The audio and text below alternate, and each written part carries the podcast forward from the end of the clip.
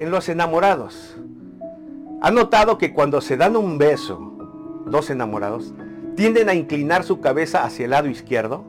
Una emoción profunda, porque está controlada por el cerebro derecho, el centro de las emociones. Muy interesante, ¿no te parece?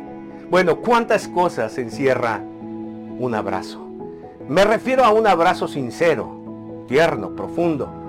Dijo alguien que cuando damos un abrazo gustoso a alguien, obtenemos un día más de vida. Le estás regalando un día más de vida a esa persona. Me regalas un día más cuando me das un abrazo. Por favor, dámelo ahora, te lo pido, dice el poeta.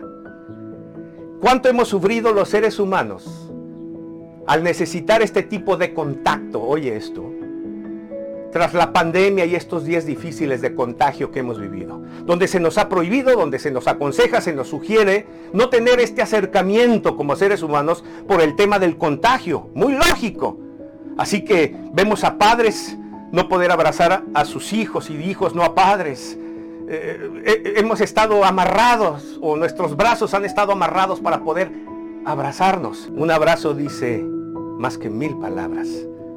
Permíteme compartirte hoy, en nuestro programa Abrázame, dos abrazos registrados en la Biblia, la palabra de Dios, dos abrazos que encierran un mensaje para nosotros hoy. Dos abrazos que quedan esculpidos, pintados en la Sagrada Escritura con un mensaje puntual para nuestra sociedad hoy. El primero de ellos está registrado en el libro de Génesis capítulo 33.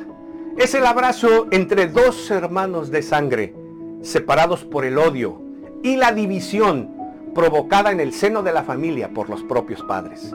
Estoy hablando de los gemelos Jacob y Esaú. Esaú, el mayor, un hombre brusco, cazador, fuerte, apegado al padre y su hermano menor Jacob, más silencioso, más quieto, pero más vivo, engatusador, engañador apegado a su madre. Un día cualquiera, Jacob el menor, el engañador, decide hacer un negocio con su hermano.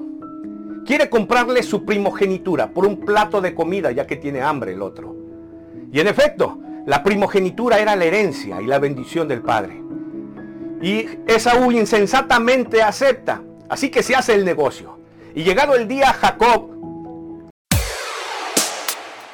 No te pierdas aquí mismo el próximo capítulo de la serie Abrázame.